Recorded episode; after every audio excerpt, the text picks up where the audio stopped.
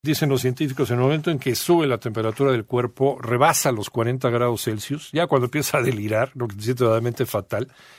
Y si sucede de manera súbita, eh, eso se llama hipertemia, según yo.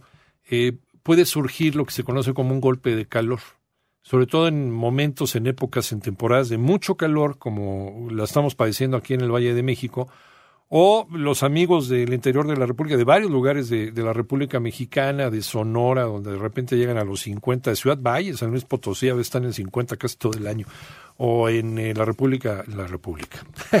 alguna vez se llamó República de Yucatán, la península de Yucatán, Yucatán, Campeche, Quintana Roo, sí que están teniendo unas temperaturas realmente terribles. Bueno, eh, ¿qué se puede hacer? Y cómo se puede evitar este golpe de calor. Para empezar, ¿qué es un golpe de calor? ¿Cuáles son los síntomas y cómo se pueden tratar? Por ejemplo, si yo veo que una persona, un niño, un, anciano, sobre todo las personas más vulnerables o cualquiera de nosotros, está padeciendo este golpe de calor, lo reconocemos inmediatamente y qué podemos hacer antes de llevarlo a un centro de socorro. Vamos a platicar y le agradecemos mucho que nos tome la llamada en 88.9 Noticias al doctor Alfonso García Copto, eh, coordinador académico del Colegio Mexicano de Pediatría. Doctor, gracias por tomar la llamada. Buenas tardes. Muy buenas tardes, aquí a sus órdenes. Gracias, doctor. Eh, ¿Qué es, eh, en principio, buscando una definición, doctor, el golpe de calor? Bueno, tal y como lo explicabas a tu auditorio, Iñaki, es, consiste en la elevación súbita de la temperatura corporal, secundario a que te expones directa o indirectamente a un ambiente en donde existe demasiado calor. Sí, obviamente, como mencionabas también, los, los pacientes de los extremos de la vida, tanto niños como adultos mayores, son los más vulnerables de sufrir este, esta situación que en muchos de los casos parecería ser una urgencia. Ajá. Eh, ¿Cuáles serían los, los síntomas de este golpe de calor? ¿Cómo pensamos, cómo podemos detectarlo? Eh, saber, oye, esta persona de aquí al lado pues, está teniendo estos síntomas, no va a ser un golpe de calor.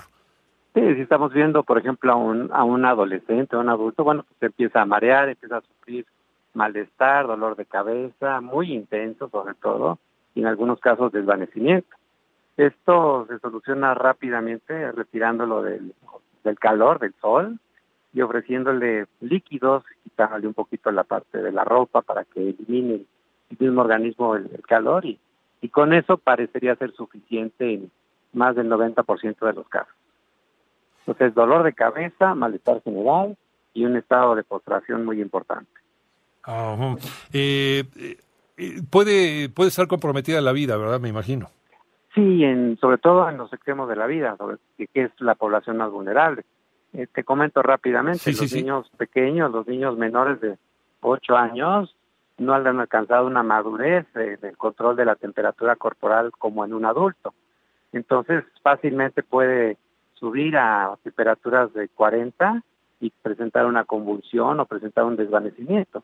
Estas situaciones son extremadamente delicadas no ponemos al paciente a hidratarlo con compresas de agua tibia o, incluso bañándolo para que se les baje rápidamente esta situación.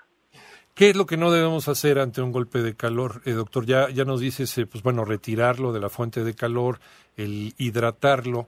Eh, ¿De qué manera se puede hidratar? Eh, eh, estas películas donde una persona es rescatada en el desierto y de repente le dan, le dan de beber mucha agua y se les muere, ¿no? Y se pide que no, no, a ver, toma poquita agua de atraguitos, pues no. ¿Eso es cierto?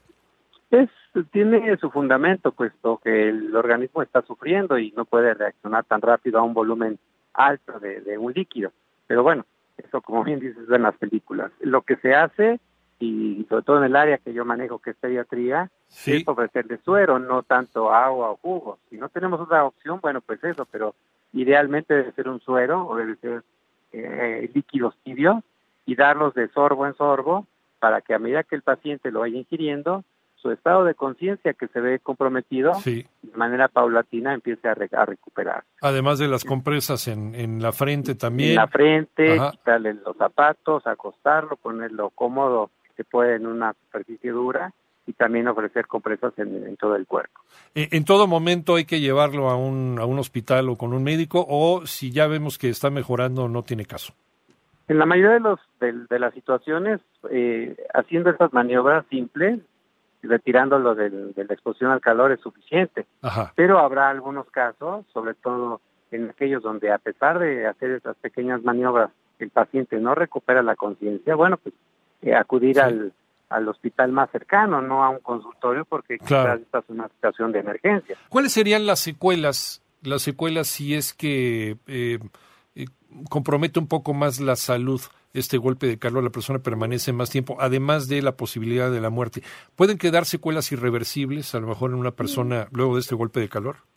Mm, es muy poco probable. ¿Sí? en la mayoría de los casos eh, puede, salen sin problemas, pero en, un porcentaje pequeño, eh, las convulsiones pueden ser una condición que se, se, presentan de momento y si no se atiende bien esa convulsión, eh, puede llegar a un estado de gravedad en donde el paciente incluso pueda, pueda morir si no es atendido en una terapia intensiva.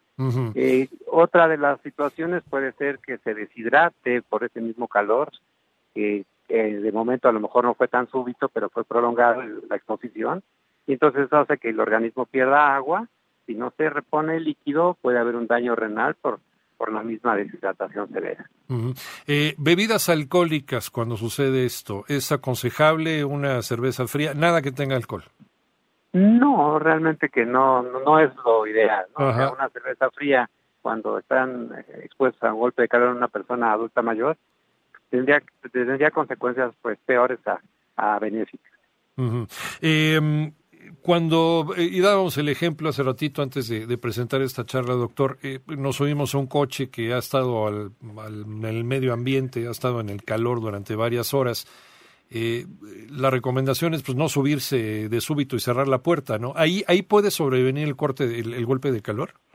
No, realmente la exposición es mínima.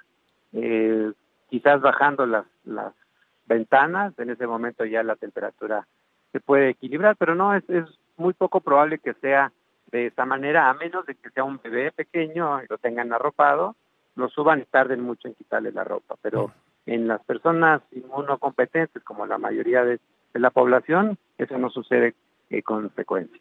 Nos están preguntando aquí en el tuit, doctor, eh, personas con obesidad o sobrepeso, personas con diabetes, personas eh, hipertensas, eh, también pueden ser, eh, digamos, más vulnerables a, las acciones del golpe de calor. Sí, es ese grupo, ese segmento que mencionas, que ya tienen algún factor de predisposición sí. y que además padecen por su mismo, por su misma situación de enfermedad crónica, tienen sus mecanismos, no solamente los inmunológicos, sino algunos otros, con una efectividad menor al 80% de la población en común. Entonces, si a una persona sana un golpe de calor puede hacerlo desmayar, en, en ese segmento de la población vulnerable, sí se puede complicar perdiendo la conciencia y comprometiendo la circulación para órganos vitales como el hígado, el corazón o los riñones.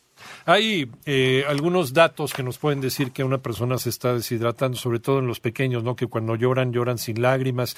Eh, ¿En qué debemos de fijarnos de que una persona a lo mejor que no puede expresarse bien, en el caso de un niño, en el caso de un adulto mayor, está empezando a pues, deshidratarse, doctor? Pues principalmente las mucosas, que, que no se vean eh, bien hidratadas, la saliva que sea muy espesa.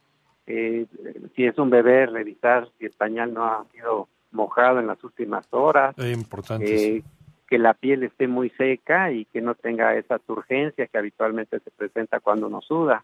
Sí, serían los datos más importantes. En los bebés, sobre todo en los menores de un año, eh, lo que llamamos mollera, que se dice fontanela en, términos médicos, está muy hundida, es decir, ese es un dato muy, muy importante que hay que revisar en los bebés, porque sí nos puede indicar que existe una deshidratación ya moderada o incluso severa.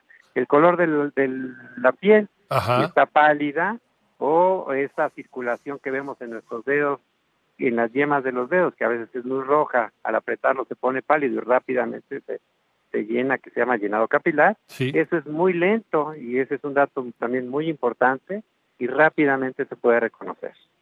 Eh, la confusión mental en algunos adultos podría ser un dato. Hay algunos que tenemos, estamos, tenemos confusión mental, haga no haga calor, ¿verdad? Pero, pero cuando hace mucho calor, podría ser un dato para, para decir. es un dato muy importante, la alteración en la conciencia y la alteración en, las respuestas, ¿no? O sea, la motivación.